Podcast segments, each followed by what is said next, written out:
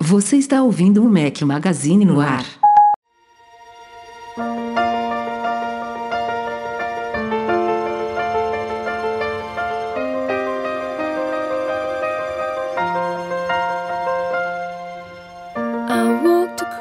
Galera do Mac Magazine, bem-vindos ao nosso podcast número 500. É inacreditável que a gente esteja gravando. Eu devia ter me preparado, né? A gente terminou o último podcast sem saber como que se fala 500 com um ozinho ali. Quingentésimo. Aí, ó. Obrigado. Alain Ribeiro Leitão, Aí. ó, Aí, já, já chegou vai chegando. assumir- já. Patrão Ouro está aqui conosco hoje. Já vou apresentar antes do Edu. Quingentésimo, é assim? É, se, se minha memória não me trai, é. É, quinquagésimo é o 50, né? É, quinquagésimo, se minha memória também não me trai, é o 50. Vamos, mas o Google sabe. Se a gente perguntar pra ele, ele sabe. Pera aí que eu até pergunto se quiser. Quinquagésimo podcast. Meu Deus, ó. Há pouquíssimo tempo a gente completou 10 anos de história. É, Quingentésimo mesmo. aí. É quingentésimo? Obrigado, Alain. Já já eu te apresento adequadamente. Comemoramos 10 anos de podcast tem muito pouco tempo, fizemos uma bagunça bacana aqui, a galera fez umas doações muito legais que a gente mandou lá pro Instituto Ayrton Senna, a galera entrou ao vivo. Hoje não vai rolar isso, o Breno Masi faltou, é, eu tô, eu tô num setup improvisado aqui, que eu tô com sogro e sogra aqui em casa, vou tirar uma semaninha de férias depois de amanhã, então... Desculpas, mas obrigado a todos vocês que nos acompanham aqui semanalmente. Estamos infalíveis em 2022. Acho que a última vez que a gente falhou ainda era 2021, viu? Acabou esse negócio de finalzinho. falhar, cara. A gente só. A gente tava 200 anos sem falhar e aí a gente só deixou de gravar uma semana porque Tava a gente mal. tava com Covid, tava Mal, ferrado. não tinha nem tava... voz. É, a Covid derrubou todo mundo no final do ano, no Natal, ali pós-Natal, é, Réveillon e tudo. E só por isso que a gente deixou de gravar, porque. Só quando tirando essa semaninha aí. mesmo. É. pô, Tirando essa semaninha foi non-stop. É isso aí. Então, obrigado a todos que nos acompanham desde o começo. Tem galera que acompanha desde o começo. Tem gente Tem. que, sei lá, entrou no centésimo, teve gente que chegou no 289. Teve, você aí, eu sei que você começou a ouvir no 322, mas estamos aí. Estamos aí, 500 podcasts, trazendo as notícias mais quentes da semana do mundo Apple para vocês aqui, com nossas opiniões, com umas polêmicas bacanas. É, e hoje aqui, além de Eduardo Marques, dá oi de novo aí, Edu. Oi, assim que faz? Novamente com, com, com voz aveludada aí, ó. Pra quem a galera. Pra, pra quem não sabe, pra quem está ouvindo o podcast editado, aliás, estamos hoje com trilha sonora de Lily Allen, esqueci de falar aqui. Se você está ouvindo o podcast editado, saiba que semanalmente estamos ao vivo no youtube.com.br Magazine. Todas as gravações são transmitidas ao vivo, a galera participa aqui com comentários, com superchats. E aí, quem está vendo, nos vendo aqui agora, tá vendo que o Eduardo tá testando o segundo microfone da Rode. Semana passada foi o XCM. 50. XCM, XCM, eles fizeram umas, né, umas iniciais só pra confundir a gente. É. Lá- ano- lá, semana Sony. passada A ano, Sony, é passa- assim, ano- a Sony é pior. ano passado não, semana passada foi o XM50 e essa semana é o XDM100. XDM. E sim. aí, é. E ó, já, já respondendo aqui, ó. Aqui, ó, o Julian Leite mandou um superchat aqui, ó. Parabéns pelo 500. O áudio do Edu tá show. E ele perguntando se o microfone é dinâmico. É sim, Julian. Não é à toa que é o XDM. É XDM? É, XDM esse. O D é de X, Dynamic. X. X é o do D é Rio. de Dynamic e o outro que o Edu usou na semana passada é C porque é de condenser, né? De condensador. Esse daí que ele tá usando é um dinâmico, tal como o Electro É, Voice aqui. esse você tem que RE20. falar pertinho, né? Ele, Ele- ele elimina dá uma anulada nos ambiente. barulhos assim, né, de teclado e tudo, ele tenta dar uma. E o outro ele capta mais, né? Pelo que eu, pelo pouco que eu entendo de É, microfone. para, para, para nós que não, não gravamos em ambiente controlado, acusticamente preparado, um dinâmico fica muito bacana. Você fala pertinho do microfone assim, ele não capta reverberação, fica bem aconchegante. Obrigado também aqui ao Jair Oliveira pelo podcast 500, mais um superchat aqui. Um abraço, Jair. E Derson Lopes veio com tudo. Derson Eita, Lopes, rapaz. baita superchat. É esse aqui? Peraí. Isso aí tá, Tá. Esse aqui mereceu. É, que isso, rapaz. Sem Tá palavras. Sem palavras. Parabéns, Parabéns, ao Derson. gra- Aliás, já, é. já, já falar de Derson, teve artigo aqui essa semana. Parabéns, galera. Acompanha o Mac Magazine desde 2010. Podcast desde sempre. Vocês são excelentes. Que venham mais 500. E desses próximos 500, você estará de volta em alguns deles. Participou de um só, o Derson. Tem que voltar logo aqui.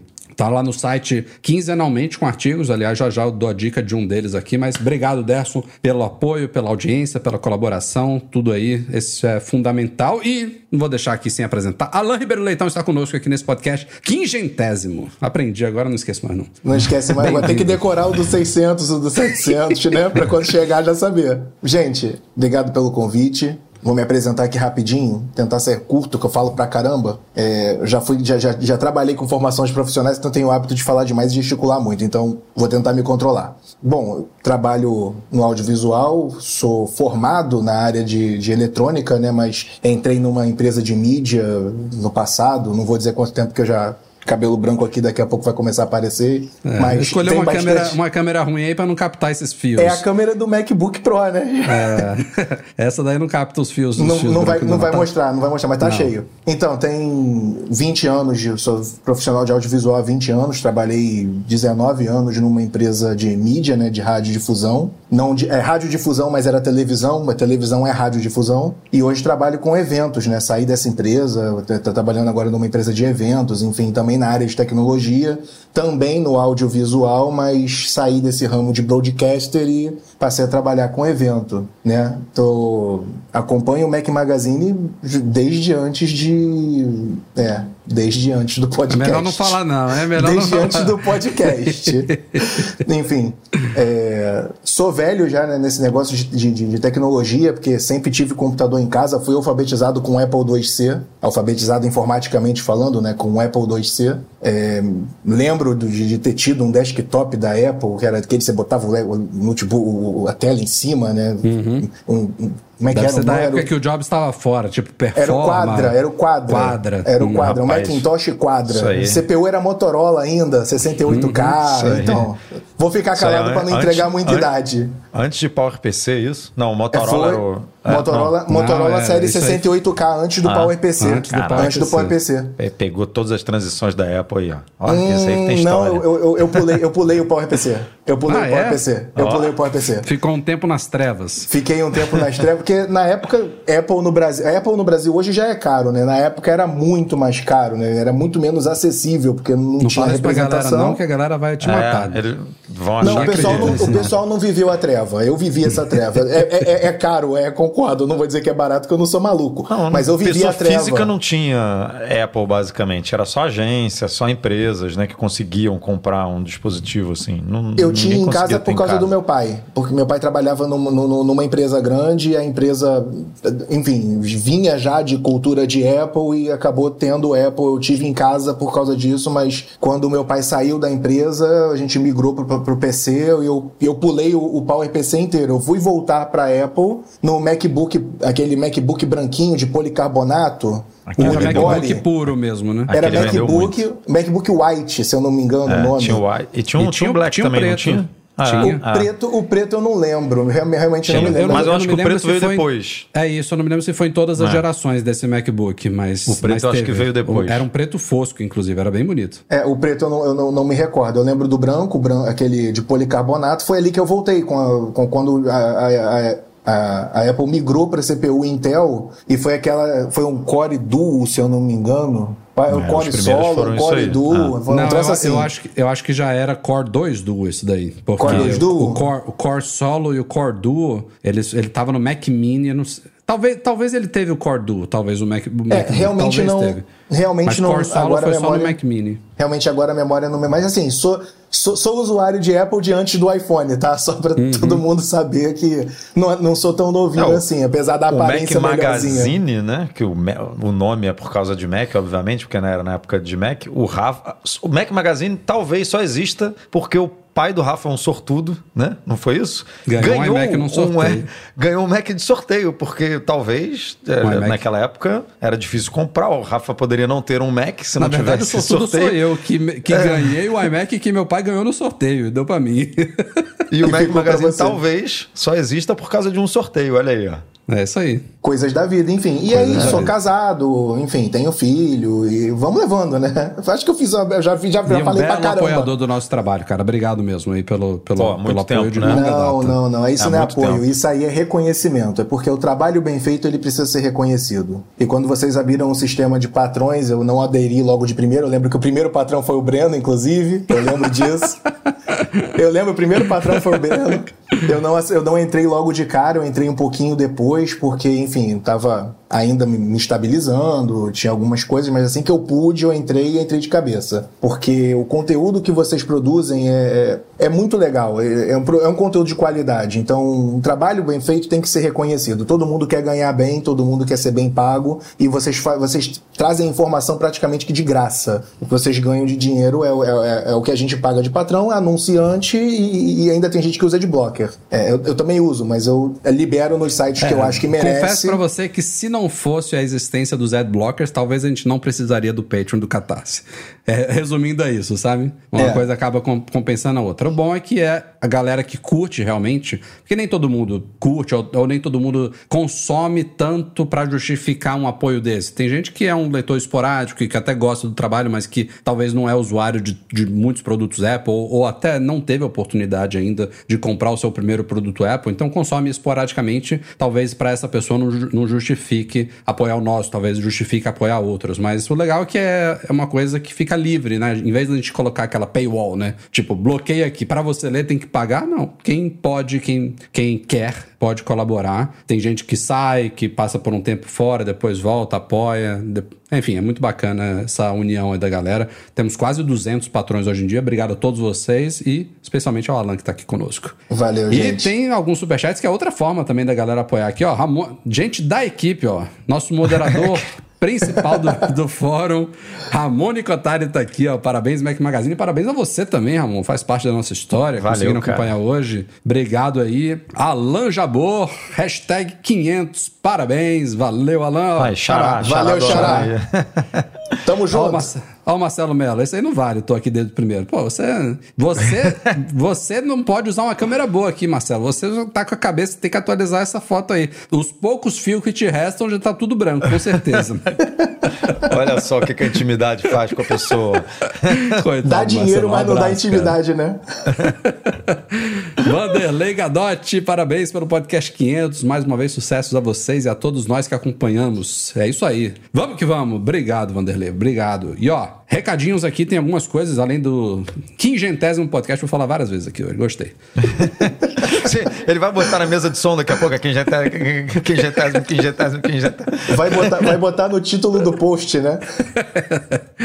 Ó, vamos dar algumas recomendações aqui de leituras para vocês que não conseguiram acompanhar, que se perderam aí, que são muitos artigos saindo toda semana. Douglas Nascimento fez um artigo bacana no último fim de semana sobre cinco possíveis substitutos do Tim Cook como CEO da Apple. Uma análise aí não é simplesmente jogar os nomes lá, é explicar quem é, o que, que faz, quanto tempo tá na Apple, qual é a possibilidade de virar CEO ou não. E a gente E fala a gente disso não tá porque tirando o Tim Cook, não, tá, galera? Não tá É morrendo. explicar não tá morrendo, agora. nada disso, não, pelo amor de Deus. Foi ele mesmo, e não sei se foi este ano ou ano passado, que falou que alguém, alguém, algum jornalista fez uma provocação. Ah, você se vê como CEO da Apple daqui a uma década, daqui a 10 anos? Ele falou: não, não é que eu vou sair agora, mas daqui a 10 anos eu acho que não. Então ele abriu aí a possibilidade de nos próximos 3, 5, 7, E 8 ele anos. tem um viés muito político, né? Ele, é- ele é um cara muito político. E dá a impressão de que ele, ele ainda quer sair da Apple a tempo de tentar fazer alguma coisa na política mesmo, sabe? Se candidatar ou, sei lá, É um palpite a seu, né? senador. É pal- palpite meu, porque ele é um cara que você vê ele se engajando em algumas causas, você vê ele tendo reuniões muito políticas mesmo, né? Indo lá em Washington, se reunindo com um senador, com um congressista, né? Com é, presidente, né? Fazia parte lá do. Na administração Trump, ele fazia parte do comitê de tecnologia e tudo. É, Então, eu. Né? Chutaria que ele quer sair da Apple um pouco, um Ou- pouco ou antes, fazer- assim, para poder ou- fazer isso, sabe? Ou fazer o que ele já faz hoje, mas talvez de uma forma mais incisiva, mais é, pública e, e ocupando mais do tempo dele, que é filantropia. O cara tem dinheiro para isso, ele já faz Também. muito, mas pode virar. Tipo a, a Laureen, né? A, a viúva É. do Jobs, ela tem muitas iniciativas dessa. Ele pode, sei lá, criar uma fundação aí focada em educação.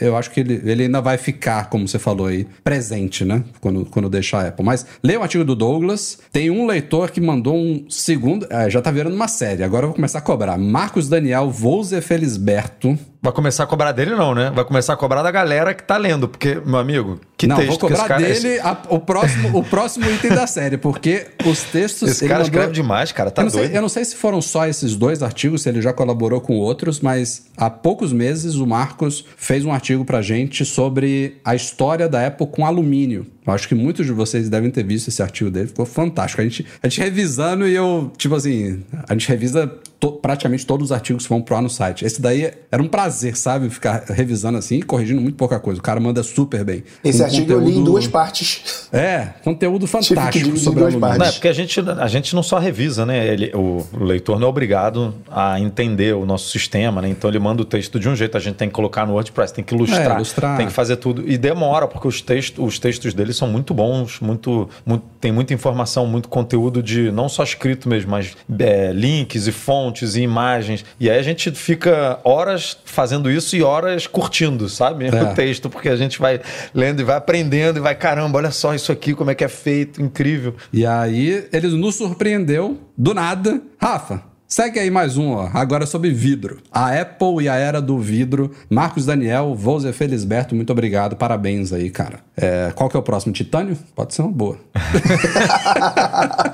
ele, ele é especialista em materiais. O cara é, é- é a praia dele. Mas muito bom, cara. Ve- Vejam esse artigo, a Apple e a Era do Vidro. E também, se não leu ainda, o outro sobre alumínio. Muito bacana. Derson Lopes, que acabou de mandar aqui um baita superchat, falou sobre o frustrante novo iPad Pro. Derson Lopes não gostou do novo iPad Pro. Aliás, tem vídeo também sobre o iPad Pro lá no nosso canal. Sobre Alguém as- gostou? E ele é, o, ele é, É, um né? usuário que fala com propriedade, né? Porque ele usa muito o Usa iPad para né? as aulas dele, para as palestras e tudo. Ele é um cara muito remoto, né? Assim, a vida dele, a vida de É. trabalho dele é bem é, mobile, assim. Então, não é um, não é o Rafa falando ou o Edu que a gente obviamente tem opinião sobre o iPad, mas a gente usa menos o iPad Mas do que, esses lançamentos por exemplo, o foram- Mac, sabe? Foram, no geral, bem esquisitos, né? O iPad Pro não é polêmico, mas foi um update meh, digamos assim. E o outro iPad tem muitas coisas boas, mas tem algumas coisas bem esquisitas, né?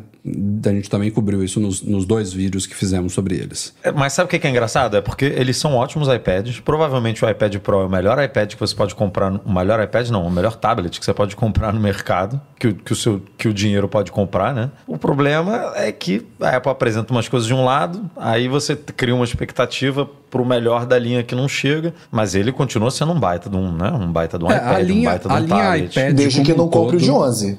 Sim, é. é. A linha iPad como um todo, eu acho que se você pegar praticamente todos os modelos da linha, ela tem falhas de coerência. Ou é falha no- na nomenclatura do produto, ou no preço do produto, ou numa determinada característica, ou num acessório, ou na diferenciação entre modelos da linha. Praticamente todos os modelos da linha iPad têm falta de coerência. Então, esse que é o problema. Porque os produtos aqui são de bons. casa, Rafa, você lembra aqui o de casa, né? O Air, que era da Alessandra. Sim. É- Era? Era, já já, já tá aqui, no ó. passado? Olha, olha aqui. olha aqui o que que virou, ó. Ó, Virou iPad de quem, ó? Ó, Virou o computador da Xuxa. Rapaz, as crianças dom- dominam tudo nessa casa, rapaz. E, já, e você já ficou dominaram. aí um século estudando qual que é o melhor modelo, se vai pegar de 64, de 256, se vai ser Não, mas tô vai ser- brincando também. A gente comprou. eu Cogitou comprei pegar essa, Pro, eu comprei essa cogitou- case aqui, inclusive no MM Tour, que a gente acabou de voltar, porque a gente vai, vai sair de férias e tal, e aí vai pegar avião, e aí para as crianças a gente. Não, não, vamos dar um. Vamos dar uma protegida nesse iPad aqui, porque essas crianças vão usar muito durante as férias. Ele vai ter muito carro, muito avião, tem que ter muito, muita série para ver, muito filme, então vamos, vamos dar essa colher de chá para elas. Eduardo Marques fez um review triplo, é triplo? Foi triplo, né? De produtos da Mofi, um kit Foi de triplo. viagem com carregador MagSafe 3 em 1, suporte de carro e outras Foi. coisitas más, né? Ótimos produtos. É, quem está interessa quem tá interessado num, numa, num pacotinho assim para você levar para recarregar os seus produtos, basicamente. Numa coisa bem simples, bem fácil de transportar. Recomendo realmente esse. Eu, eu nem sei o nome do produto, mas é, tra- é 3 em 1 Travel Kit, alguma coisa assim da MOF. É, recomendo a leitura do post, obviamente, mas resumindo aqui, cara, é o, é o que a Apple deveria ter feito com o MagSafe Duo dela. Deveria ser um, um MagSafe triplo porque hoje em dia a Apple né, é- é, uma, é uma trinca muito forte de produtos da Apple, né? iPhone, AirPods e Apple Watch. É, então, esse é o produto que a Apple deveria ter criado, na minha opinião, e que é muito legal. E os outros dois são um pouco mais simples, né? Um é um suporte veicular para MagSafe também, que você usa no carro é, com a facilidade do imã, né? E ele vem com um carregadorzinho de uma, com uma porta USB, e se você, assim como eu, tem né, esposa, tem marido, tem amigos que andam muito com você no carro, é, vale a pena ter um carregadorzinho duplo, que é o terceiro produto que a gente avaliou, que ele tem duas entradas. No caso do produto que eu testei, tem uma USB-A e uma USB-C, porque é bom que né, até para você que tem um cabo só, é bom que você tem duas, Sim, duas sim. opções ali. Mas a gente usou, por exemplo, no MM Tour, eu e o Rafa, a gente ficou recarregando os nossos iPhones ali toda hora com esse, com esse carregador. A, a porta USB-A dá 10, é, dá 10 watts, se eu não me engano, e a USB-C dá, dá 20, alguma coisa assim. Ele tem 30 no total. É, então, recarrega até rápido para alguns, para padrões veicular, né? Para padrões automotivos.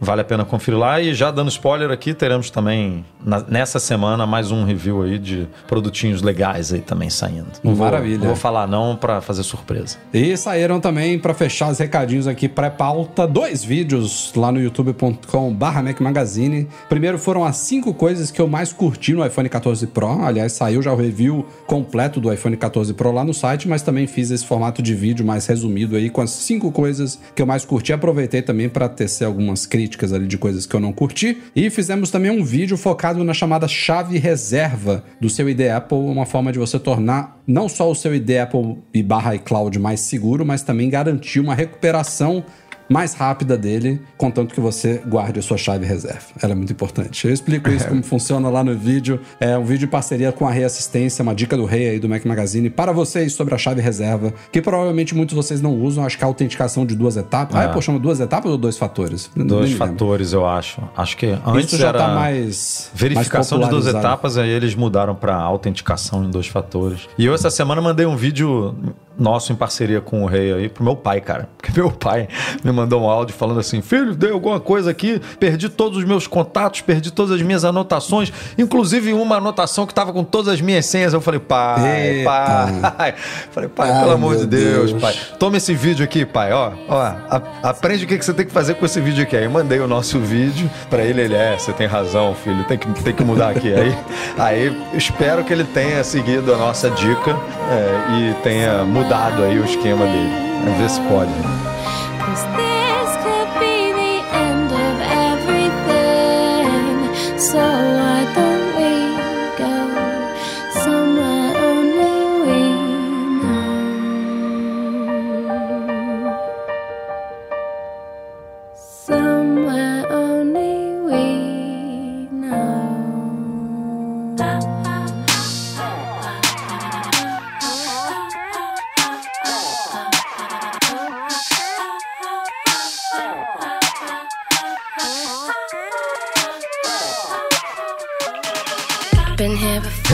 Aqui da nossa parceira Zip for Me. Hoje já estamos em novembro, Rafael e Alan. Olha só, ano acabando. E em novembro, o que, que acontece em novembro?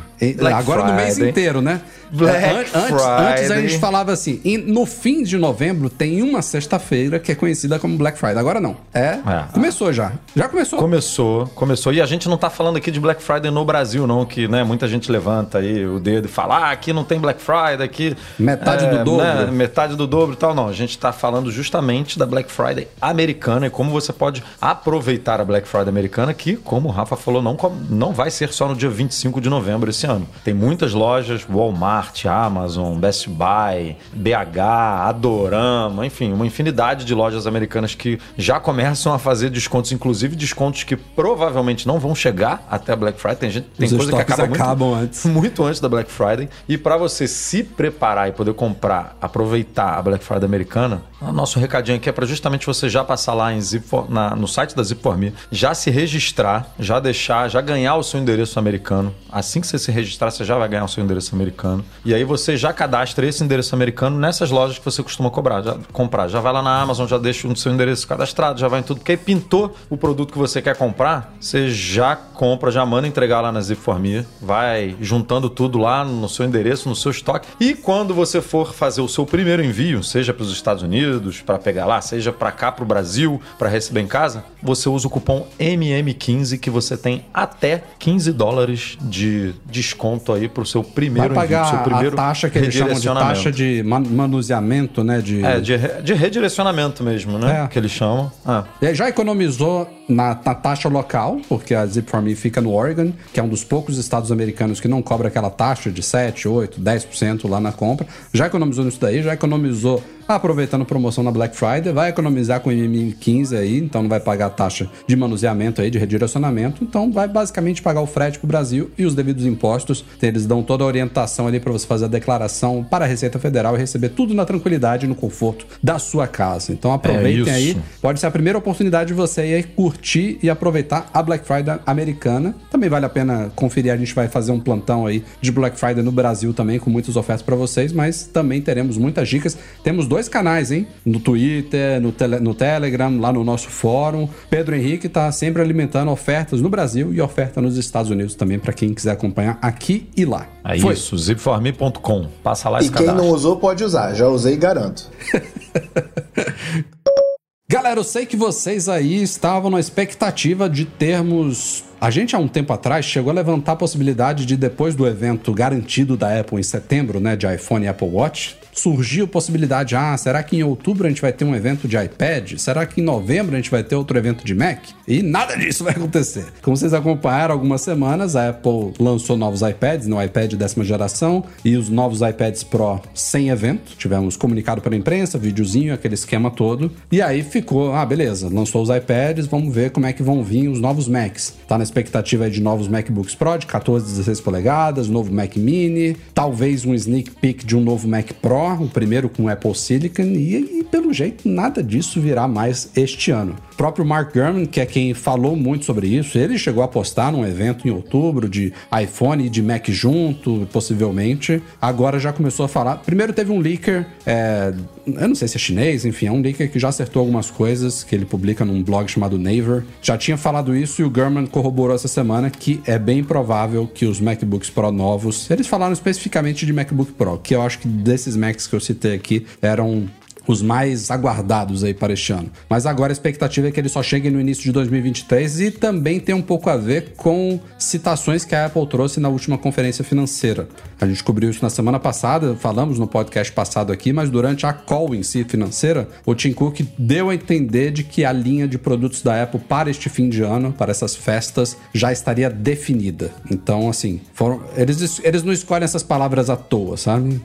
O jeito que ele falou assim foi dando um recado já pro mercado de que já estava encerrado. O Luca Maestre, que é o CFO da Apple, diretor financeiro, ele também fez uma previsão de queda na receita de Macs especificamente no último trimestre aí, que é o primeiro trimestre fiscal do ano. Então, somando isso tudo com informações de fontes e tudo mais, a má notícia é essa, que a gente basicamente acabou com os grandes lançamentos de 2022. Acho que não é que não vai ter mais nada, nada, nada. Pode ser que surja alguma coisinha aqui e ali, mas eu acho que de big deal já foi. Mas eu queria, que queria? entender se esse foi um ano de recorde de lançamento, como o Mark Gurman falou, né? Porque lembra que ele no começo do ano falou? Teremos recorde de lançamento de produtos no ano. Eu não, Não acho foi, que foi, não, cara. Porque Não, a gente ele- já ele- teve. Ele errou algumas coisas este ano. Vamos, vamos, A vamos- gente já teve no passado evento em setembro, evento em outubro, sabe? Lançamentos de que era exatamente o que a gente estava na expectativa desse ano, de iPad, de iPhone e de Apple Watch em setembro e de iPad e Macs em outubro. E a gente não teve, a gente só teve iPad, né? Então, é, arrisco dizer que definitivamente não foi o ano com mais lançamentos. Mas assim, os planos mudam também, né? Não é culpa do, do Gurman se ele em. Eu não lembro quando que ele falou isso, em abril ou maio, se a Apple planejava realmente é, lançar novos Macs eu acho que, no final eu acho do que ano. esses e aí- MacBooks Pro estavam É. planejados para esse ano, sim. a realidade music. De informação que ele tinha naquele momento era essa, e a Apple, obviamente, muda os planos, né? A gente é, tem acompanhado alguns problemas de produção na China, né? Que a gente nun- nunca mais falou de lockdown, de Covid aqui no, no podcast, mas no, no site, vi, eu não sei se é toda semana, mas eu diria que é no mínimo de 15 em 15 dias a gente tem algum post falando de fábricas que estão trabalhando num regime especial por conta de lockdown de Covid e tudo. Então, essas coisas afetam. Fora, né? Guerra, Ucrânia, Rússia, é, escassez de chip que ainda, ainda é uma realidade, né? E não afeta só o mercado de dispositivos móveis, mercado é, automotivo, mercado, enfim, tem um monte de, de mercado aí que está sendo afetado por escassez de chip que também prejudica a Apple, apesar dela se preparar melhor do que as outras por conta da força que ela tem, né? Financeira e de negociação e tudo. É, mas isso tudo pode ter impactado para a Apple jogar os planos aí para 2023. Então, não quer, não quer dizer que ele errou, né? Ele acertou naquela época. Ah, é, mas quando, ele você falou fala uma coisa, depois- é. você tá sujeito a.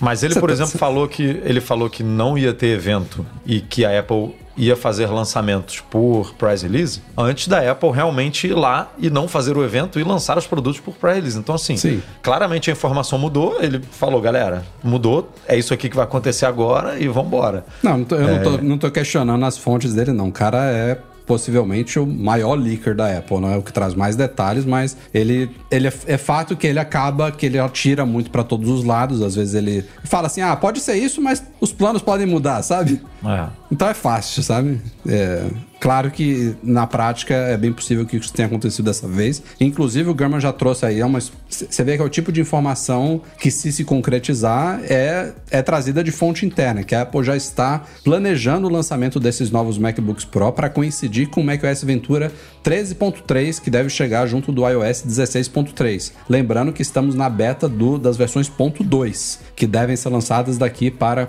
primeira quinzena de dezembro, eu diria, mais um mês aí de betas, até esses updates .2 serem liberados. Então ele está dizendo que os novos Macs devem coincidir com o ponto 3. Então, digamos que entra em beta aí no finalzinho de dezembro, passa aí dois meses, quem sabe em fevereiro, março aí, a gente tem o lançamento dos Macs com, com esses próximos futuros updates aí dos sistemas. E quiçá o Mac Pro, né?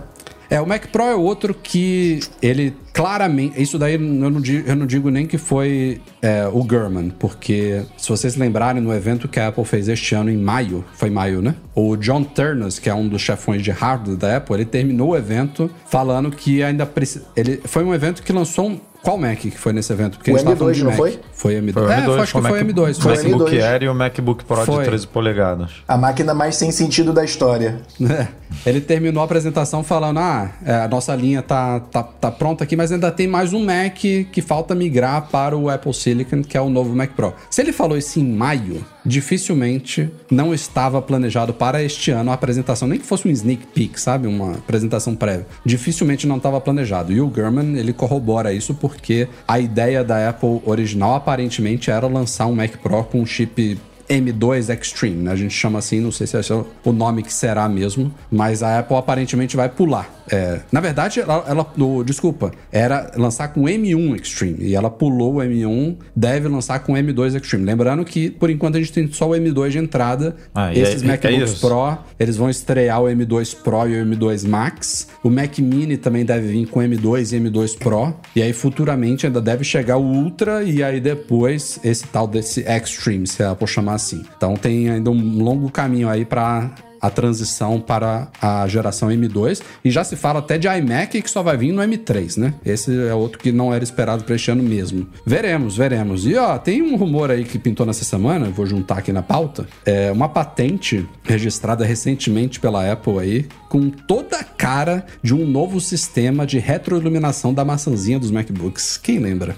Quem foi? Alan, vou perguntar se você foi dessa época que Você foi de antes dessa época, passou por essa época. Eu sou da época ó, da maçã de cabeça pra baixo. É. Da época maçã dos- arco-íris. dos- Não, não teve Mac com maçã maçã não, mas Mac no- no, no logo, Não. né? No logo. Teve no logo. Ah, é, no. No logo. Não, mas- No- Não, no, não Sim, no que sim, acendia, sim, sim. no logo. Não, no que acendia não, no logo ali. É, no logo Sim. teve, Os teve, Macs teve. antigos Sim, eram. teve. Sim. Aquela carcaça bege era tudo com Com arco-íris. logozinho, co- com logozinho colorido, mas, Mas os que sabe eu não peguei essa maçã- época. Você sabe por que, que a maçã ficava de cabeça pra baixo, né? Nunca Era me perguntei, usuário, eu né? só achava muito estranho aquilo. É, o conceito era que quando você botava o Mac fechado na mesa pra você, a maçã estava na sua, na sua orientação, sabe? Você ia abrir ele com a virado maçã pra virada.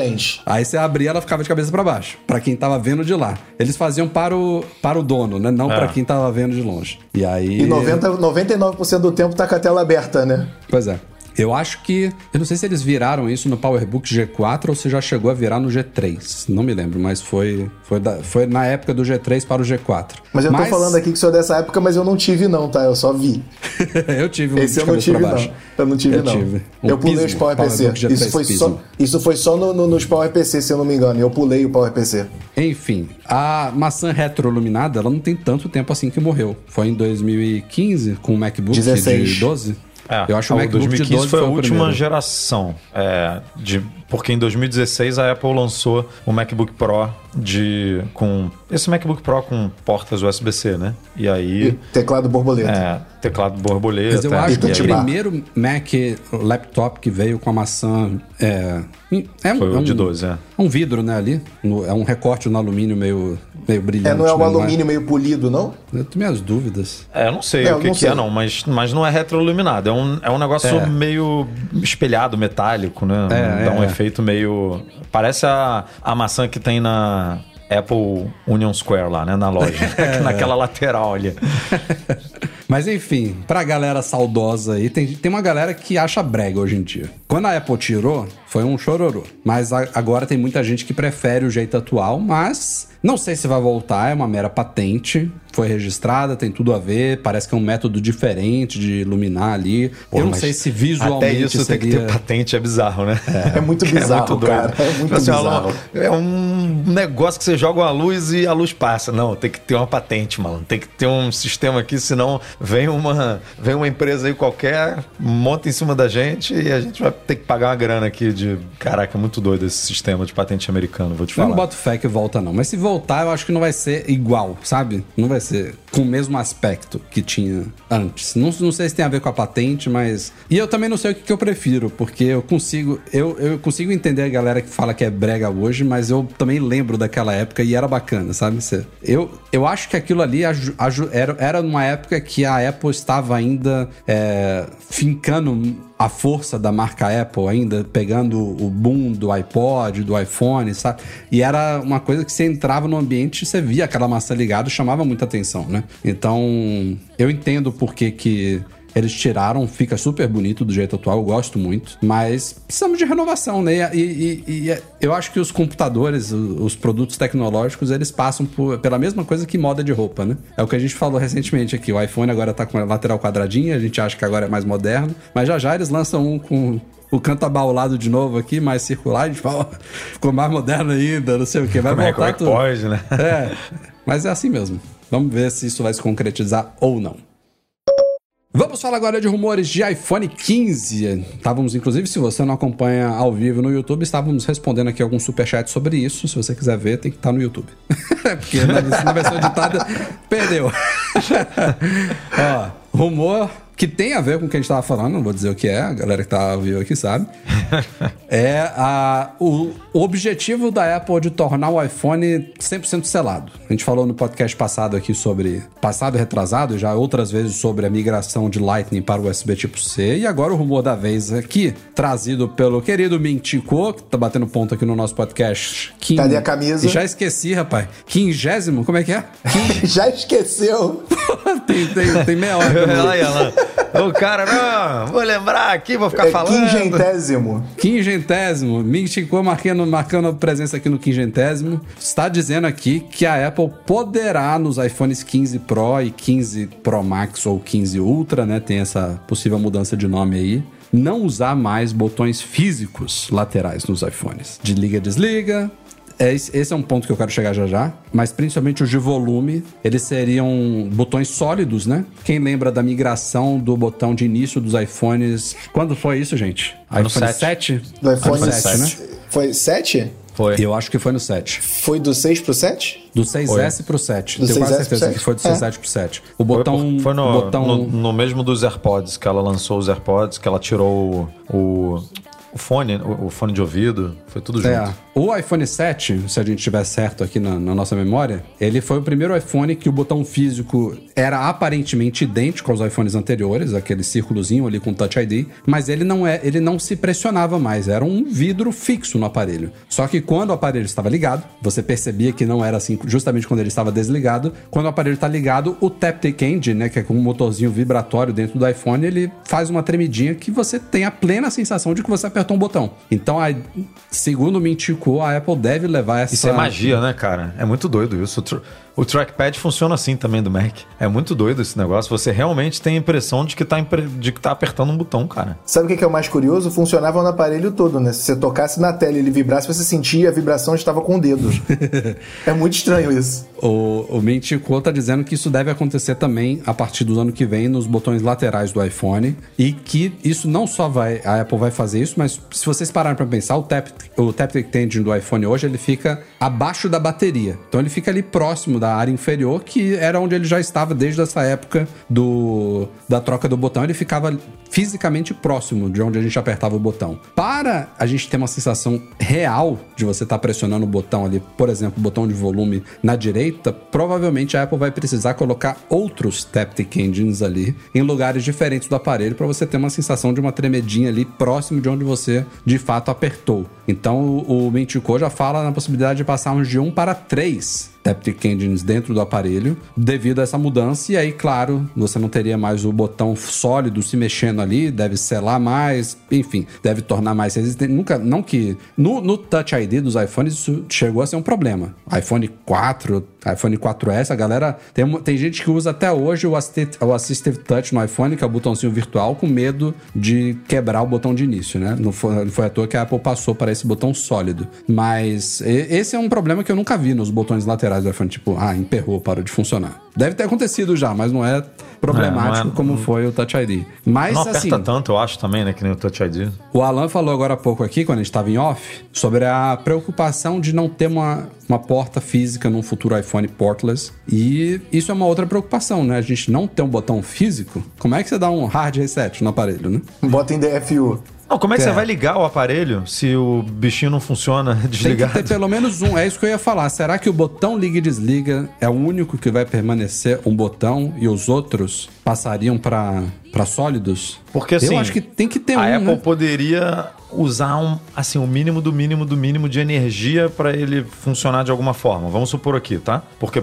vou dar um exemplo. O mesmo com o aparelho é, acabou a bateria do seu iPhone, você ainda pode usar ele para abrir a, a porta do seu carro ou no metrô lá no transporte, né? O, o ex- é, Express Transportation, não, não lembro o nome do, do, do recurso em si, mas tem um tem um recurso que você pode que você bota o cartão de crédito, né, para pagar automaticamente sem precisar autenticar com Face ID, com Touch ID e que é mesmo sem bateria é, ele funciona por até 5 horas, se eu não me engano. A coisa do iPhone, do, do iPhone poder ser tá na rede buscar, né, e poder ser encontrado mesmo com o aparelho é, desligado, né, sem bateria e tal. 24 Também funciona horas. por também funciona um tempo.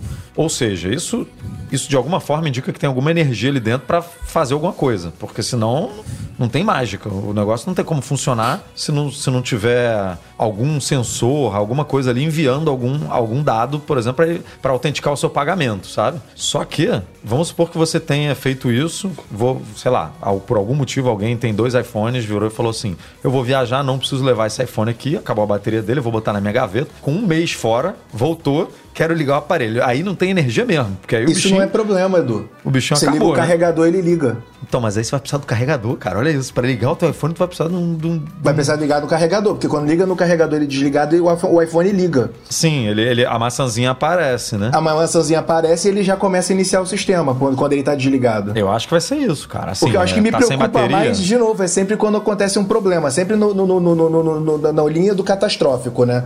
Tô atualizando um sistema e ele travou, ou então então um aplicativo travou e o Springboard congelou. Exato. Como é que eu faço para esse negócio voltar à vida? Vou ter que esperar a bateria acabar e botar o carregador para ele re- reiniciar? É, é a Apple. É, eu, eu lembro, eu lembro agora da época de PC, o famoso Ctrl Alt Del, né? Que, eu- que era o hard reset em software. Mas quando o Ctrl Alt Del não dava resposta, era met- meter o dedão no power. Sim. Aí não tem jeito, você desliga e liga. É, Ou, ou você apertava o resetinho e se o resetinho Ah, não eu funcionasse, tinha um power, né? O botão Tinha um de power pode ter alguma ligação direta lá, né? tipo, um, é- sabe? Um, Hum. É di- diferente do botão de volume, que, assim, não precisa estar. Vou, vou dar um exemplo toscão aqui, mas tá ligado direto ali ao- num SOS na placa lógica, sabe? Que você vai dar um hard reset segurando ele, ele, ele, ele estando travado ou não, ele vai ele vai conseguir enviar algum tipo de comando, assim, alguma coisa desse tipo. Mas, mas isso é uma dor de cabeça pra Apple, né? Não vai ser pra gente. É, Eles são imagino. pagos para isso. É, no mínimo, no mínimo, pelo menos se tiver USB-C, você vai poder conectar num computador e mandar um reset desse- dessa forma, o que é chato, porque tem muita gente que não tem mais computador hoje em dia, né? Que não vai conseguir fazer isso em casa, vai precisar de algum tipo de ajuda. Mas, É, mas vamos tirando ver o que, essa que inventar. preocupação do botão principal de liga e desliga, de reset, os outros botões, pra mim. Eu, E o interruptorzinho, o inter- alternadorzinho É ali? Esse É, me aí. incomoda mais. Não, eu, eu, eu, sou, eu, eu vou falar aqui uma atrocidade pra muita gente que ama isso daí. E é uma, é uma marca registrada que vem desde o primeiro iPhone. É uma coisa que não muda. Esse alternadorzinho com o símbolozinho laranja e tal. Eu, por mim, ele morria, porque o meu iPhone fica sempre no silencioso aqui. Eu não uso também ele. Eu não Aliás, eu, eu tenho, eu tô esperando alguma coisa, eu fico tec, tec, tec, tec. Tipo um. Ah, então você usa. Então você tá usando isso. ele. Mas não, não Tá de usando forma, como não da forma. Não da forma como foi planejado. É, né? um negócio pra se acalmar, sei lá. Ao invés de ficar apertando aquele negocinho de, de passar É, tempo, como exatamente. você vai no alternador. Exato. Eu não uso mesmo e não tem no iPad, né? Tem iPad que não tem. Né? Os iPads não tem mais iPad isso. já, tiv- já tiveram e É, não era usado para silencioso, era para travar a orientação da É. tela. É. Mas é, esse daí não, não sei, não, não teria como ser sólido. Eles são né? É pagos para isso, deixa eles pensarem. É, deixa eles. O que eu ia falar, terminando meu raciocínio, é que para o de volume, sabendo como a Apple sabe fazer botão sólido com feedback áptico, que é o que chama o- esse retornozinho lá do Taptic Engine, manda ver, vai, vai ficar bom. Ninguém vai nem perceber. Agora, o resto aí é problema para os engenheiros resolverem mesmo. E falando ainda em iPhone 15, surgiu hoje aí, a matéria de hoje, a informação de que a Qualcomm continua, continuará fornecendo os modems 5G, não só para o ano que vem, como também já para os iPhones 16 de 2024. É, o contrato vigente da Apple com a Qualcomm é válido, vale notar, até abril de 2025, mas pelas informações aí dos últimos, da última conferência financeira da Qualcomm, em 2025, se não houver nenhum atraso, pode ser que a Apple inicie a migração para os chips próprios dela, os modems próprios dela, né? Que é uma coisa, é um projeto aí que já vem de anos, que tinha uma expectativa de se concretizar já há um tempo, adiou, aparentemente não é simples, né? Fazer um, um modem 4G, 5G, não só um modem 4G, 5G, mas um modem que seja superior da Qualcomm, porque eles não vão trocar simplesmente porque é o deles, tem que, tem que ser melhor, Minimamente igual, eles. né? No mínimo, No mínimo igual. igual. No mínimo, igual. Mas melhor, eu digo também pensando neles. Tem que ser melhor para o aparelho, em termos de característica, de alcance, de consumo Financeiramente vai ser melhor, né? É, e aí tem todos os benefícios para eles de, de reduzir custos, de ter mais controle de um componente, de ter menos pessoas sabendo dos seus planos futuros de um determinado produto, é tudo controlado por eles. Que vai acontecer, eu acho que vai. Os caras, na- no mínimo, eles compraram a divisão da, de modems da Intel por alguns Investiram bilhões muito, né? Contrataram É. muita gente e tal. E Então- a, a última vez que a gente falou sobre isso, eles estavam tendo problema de superaquecimento, se eu não me engano, no modem. E aí, por isso, tirando toda a briga é, política por trás disso, né? Porque tem pagamento de royalties para lá, tem licenciamento para cá e tal. Isso é super complexo no modem, porque envolve patente é, essencial, envolve patente que não é essencial, e aí uma de um jeito, outra de outro. É uma confusão danada. E isso Inclusive foi o que motivou a Apple a brigar com a Qualcomm, né? Lá atrás. E aí a Apple passou a usar modem da Intel. E aí a Intel desistiu de fabricar modem 5G. Aí a Apple comprou a divisão de modem 5G da Intel para poder criar a própria. Fez as pazes com a Qualcomm, porque senão a gente ia ficar com o iPhone capenga. Porque É. a- o negócio é tão complexo que basicamente só a Qualcomm que faz é, modem decente no mercado, né? Assim, modem todas as grandes empresas usam o modem da Qualcomm. É, e aí a Apple fez esse contrato que o Rafa falou, que vai até 2025. E a ideia era, a gente tem post no site, que a ideia era. é, Esse contrato foi assinado em 2019, né? E em 2019, a Apple ainda usava modem da Intel. Aí a ideia era usar em 2020. a- a- os, os iPhones de 2020 vieram com o modem da Qualcomm. Aí se falava que a Apple ia começar a usar o modem dela, óbvio que não em larga escala, mas numa, num percentual pequeno ali de iPhone em 2021. Aí depois passou para 2022. Aí se falava em 2023. E aí agora a Qualcomm, no relatório dela, falou que, ó, a gente É porque, projetava. é porque ela, tem, que- ela tem que. A Apple é um cliente importante, né? É, então, é, se a Apple migra provavelmente para chip um dos mais próprio- importantes, né? É, ah, os caras têm que fazer uma previsão, ó. Vamos dizer que ano que vem todos os iPhones vão usar o chip, o modem da Apple. A Qualcomm vai ter um impacto financeiro grande que ela tem que informar os investidores, né? Os, investi- ah, os acionistas e tal. Então, É o mercado. É, é isso. E aí ela avisou o contrário, falou, ó, a gente estava prevendo vender só 20% dos nossos, do, que a gente vende, do que a gente vende hoje para Apple, mas não, a gente vai continuar vendendo igual. Basicamente isso que eles falaram. Então, é, mas é isso, tem como que o Rafa falou, tem provavelmente tem um time ali, né? Que é 2015, 2025, que é o, as novas projeções falam em 2025. E que eu acho que a Qualcomm vai continuar batalhando pra adiar, porque eles têm que fazer o trabalho deles, né? Se eles continuar, se eles andarem mais rápido do que o time do modem da Apple e eles têm tudo pra continuar andando mais rápido, eles têm, eles são os experts nisso. A Apple vai sempre estar ali e- atrás. E a Apple tem que ser malandra nessa transição, né? Ela tem que pegar, vamos supor aqui, vamos supor que fosse nesse ano que começasse. Ela tem que pegar o iPhone que vende menos, que eu não sei qual é. Imagino que seja o 13 Plus, o 14 Plus, vamos, vamos chutar aqui. E migrar só ele, por exemplo. Porque se der algum problema, você faz um recall só em uma Ou linha, até começar né? Em em- iPad, não? É, porque assim, você não Faz pode mais jogar, sentido. despejar um, né? Ah, vou- despejar aqui em todos os iPhones. Aí, meu irmão, dá um problema, dá um pepino lá, você tá ferrado, né? Então, essa transição deve ser lenta. Não é à toa que a Qualcomm previa ainda continuar vendendo em 2023 e tal. Então, vamos ver. Mas é, é um assunto muito cabuloso mesmo, né? Esse negócio de royalties e tudo. E tem outra coisa, a Qualcomm continua ganhando dinheiro, vendendo ou não, porque a Apple vai ter que pagar propriedade intelectual, né? a Royalties, Qualcomm é né? detentora, royalties, que a, a Qualcomm é detentora da maior parte das tecnologias. É, ganha menos, mas ganha. É, Continua ganhando. exato.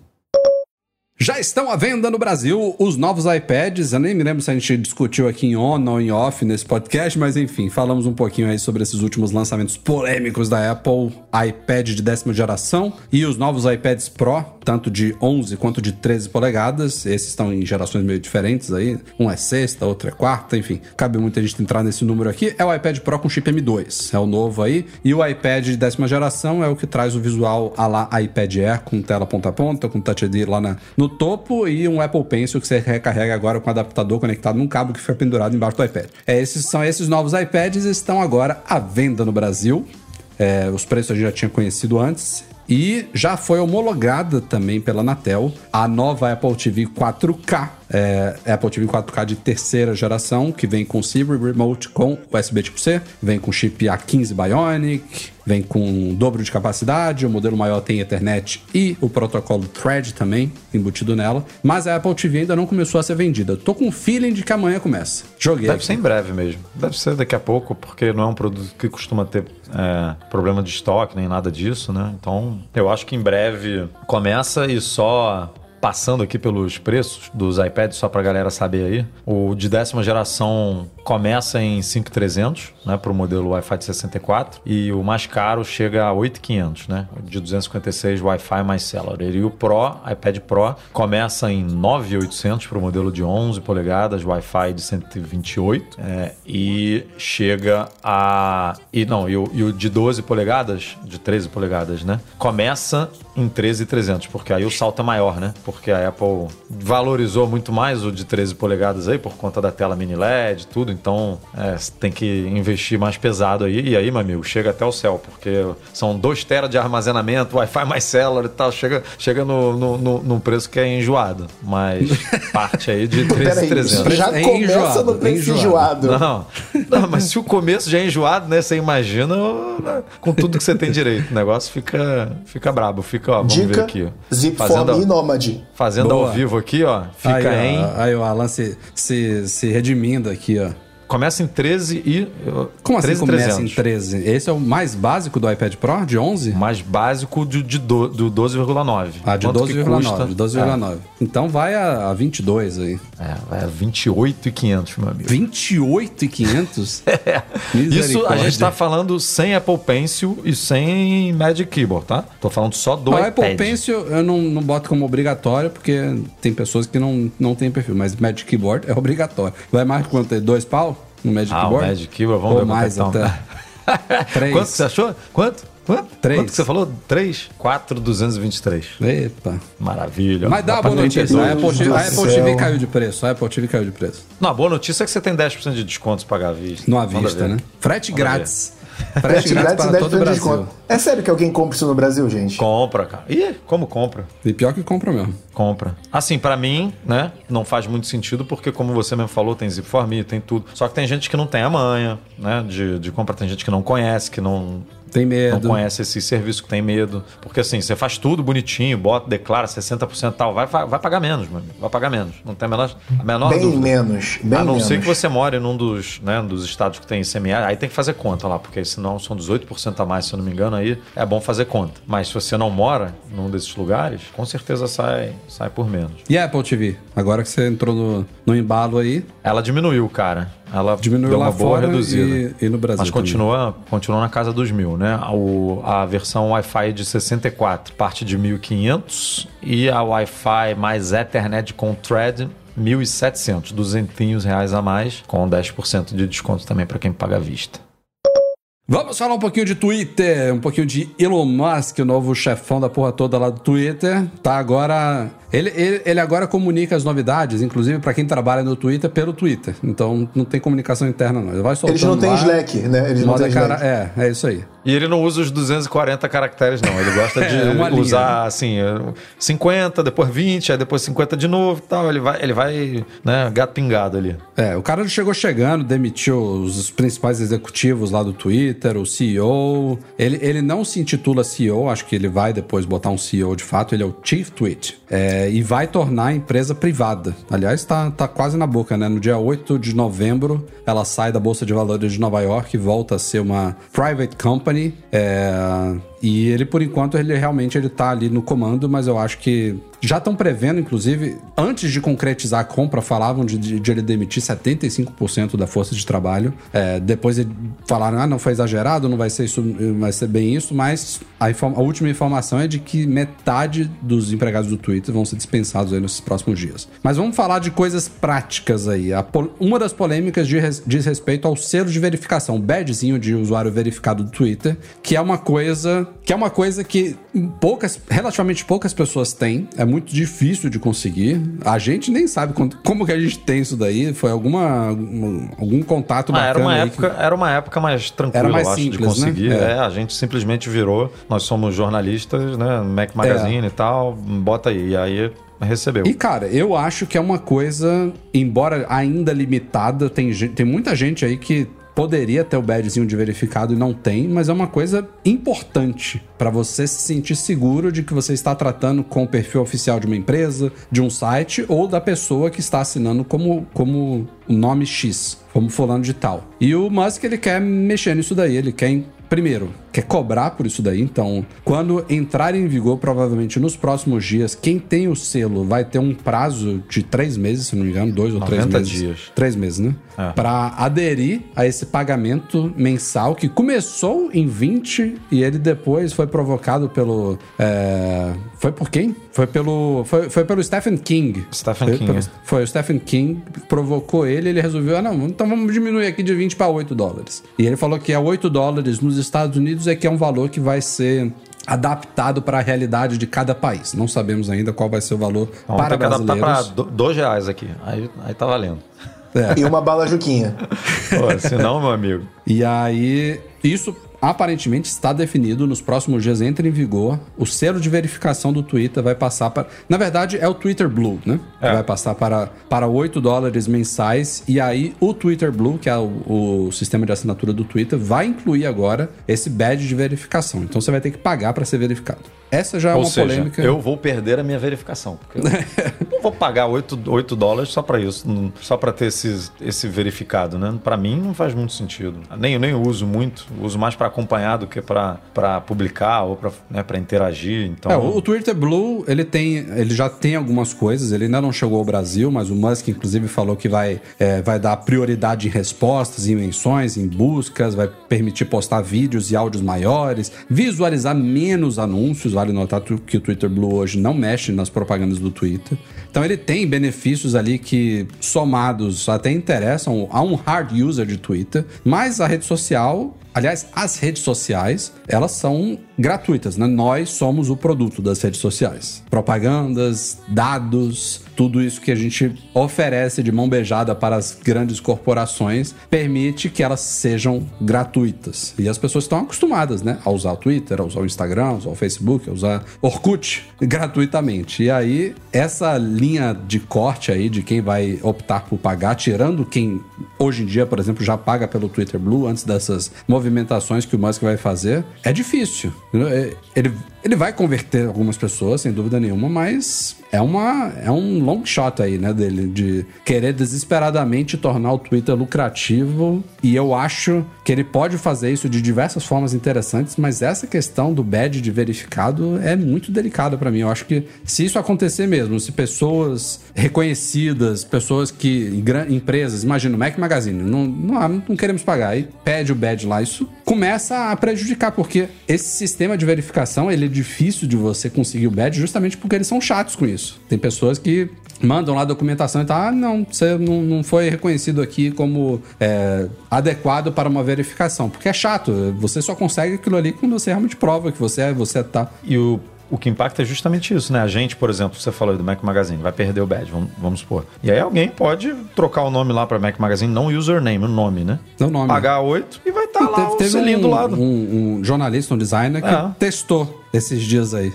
Mudou botou- o avatar e o nome para Elon Musk, botou o Ah. mesmo e o cara teve problemas. E aí você vai ter dois Elon Musk, tipo, verificados, sabe? A pessoa vai ter que olhar o username, tipo, não o arroba, né? Pra poder... Só que o arroba, você pode... Eu poderia ter um arroba, sei lá, Não precisa ser o seu nome certinho, né? é, qualquer, qualquer nickname aí maluco, né? Que um apelido aí de infância, qualquer coisa que não tenha referência ao meu nome e eu continuar sendo o Mac Eduardo. Marques do Mac Magazine. Mac Ah, o Rambo. O Rambo é, arroba inside, né? É isso, é. E aí, inside, é. qualquer um pode inside. virar o, qualquer um pode virar o Rambo, sabe? É muito é mal feito isso. É, você, você não pode dar uma autenticidade para alguém só porque tá pagando, não é?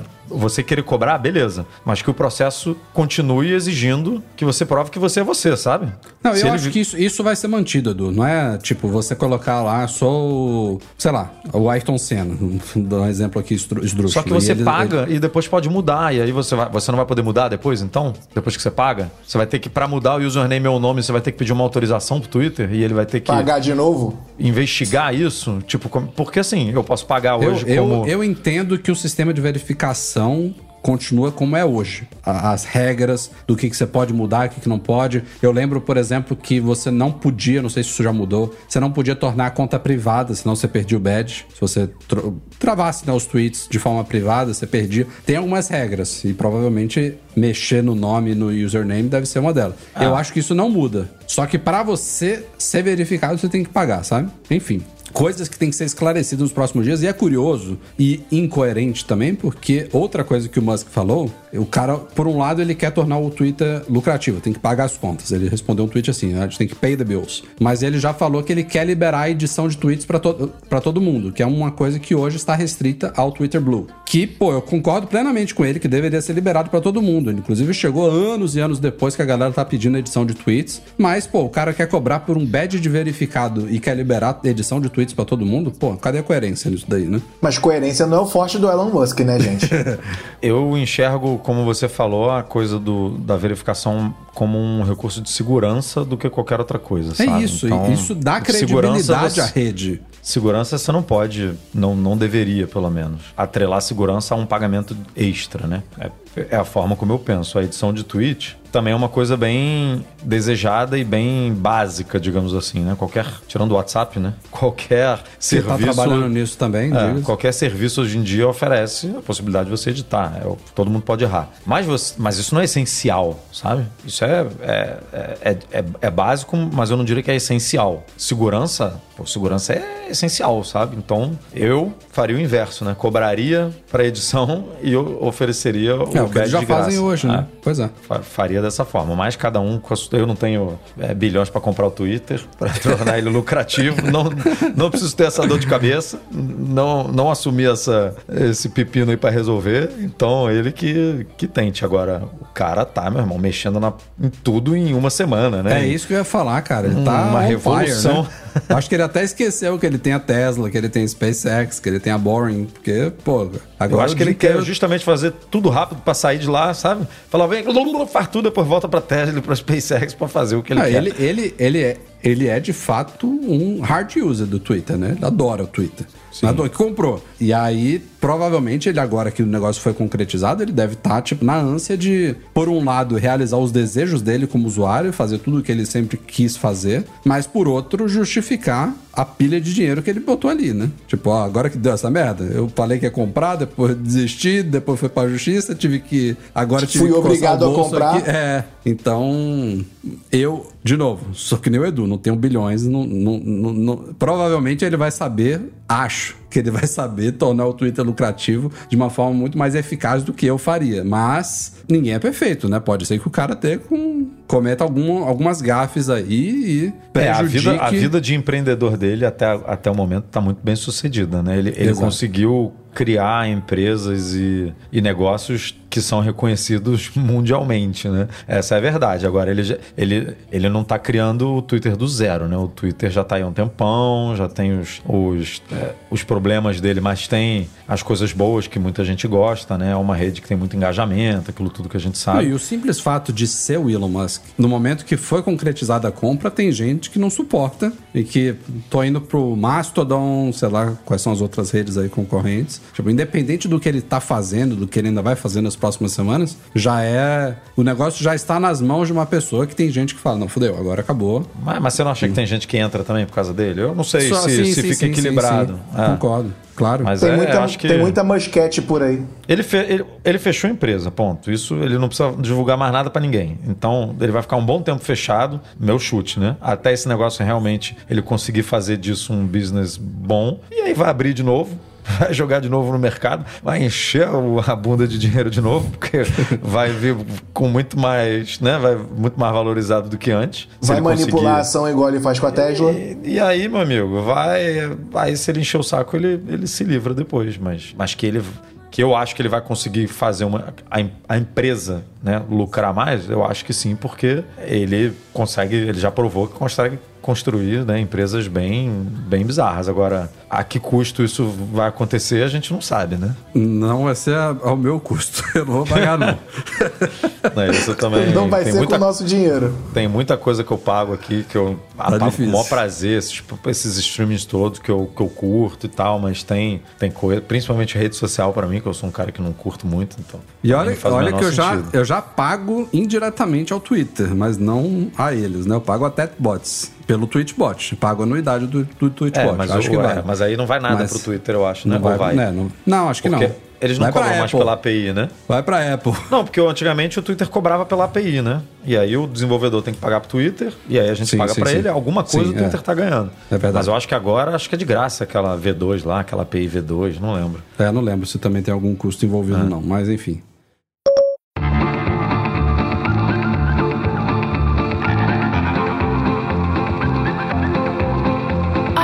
Isso aí, pessoal. Este foi o nosso podcast 500. Obrigado a todos pela audiência deste episódio e dos outros 499. Obrigado, Edu. Obrigado, Alain Ribeiro Leitão, pela companhia nesta edição. Valeu, gente. Obrigado pelo convite aí. Valeu, obrigado por, por, por toda essa companhia há tanto tempo.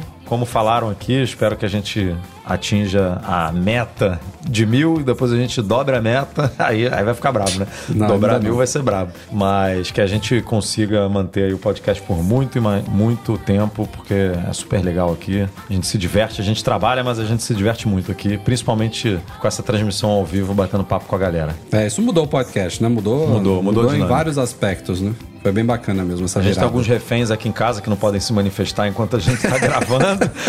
Ficam enclausurados aqui num quarto. Pessoas que não dormem direito até o É, terminar mas tirando também, são, isso, tá são ótimo. 20 para meia-noite aqui, diga-se de passagem. mas vamos que vamos. O nosso podcast é um oferecimento dos patrões Platinum FixTech, a melhor assistência técnica especializada em placa lógica de Macs, e Caiu, a solução completa para consertar, proteger, comprar ou vender o seu produto Apple, e Reitec Fibra, internet de qualidade. Fica um grande abraço e agradecimento a todos que apoiam o Mac Magazine lá no Patreon ou no Catarse, especialmente nossos patrões ouro, começando aqui, ó, Alan Ribeiro Leitão.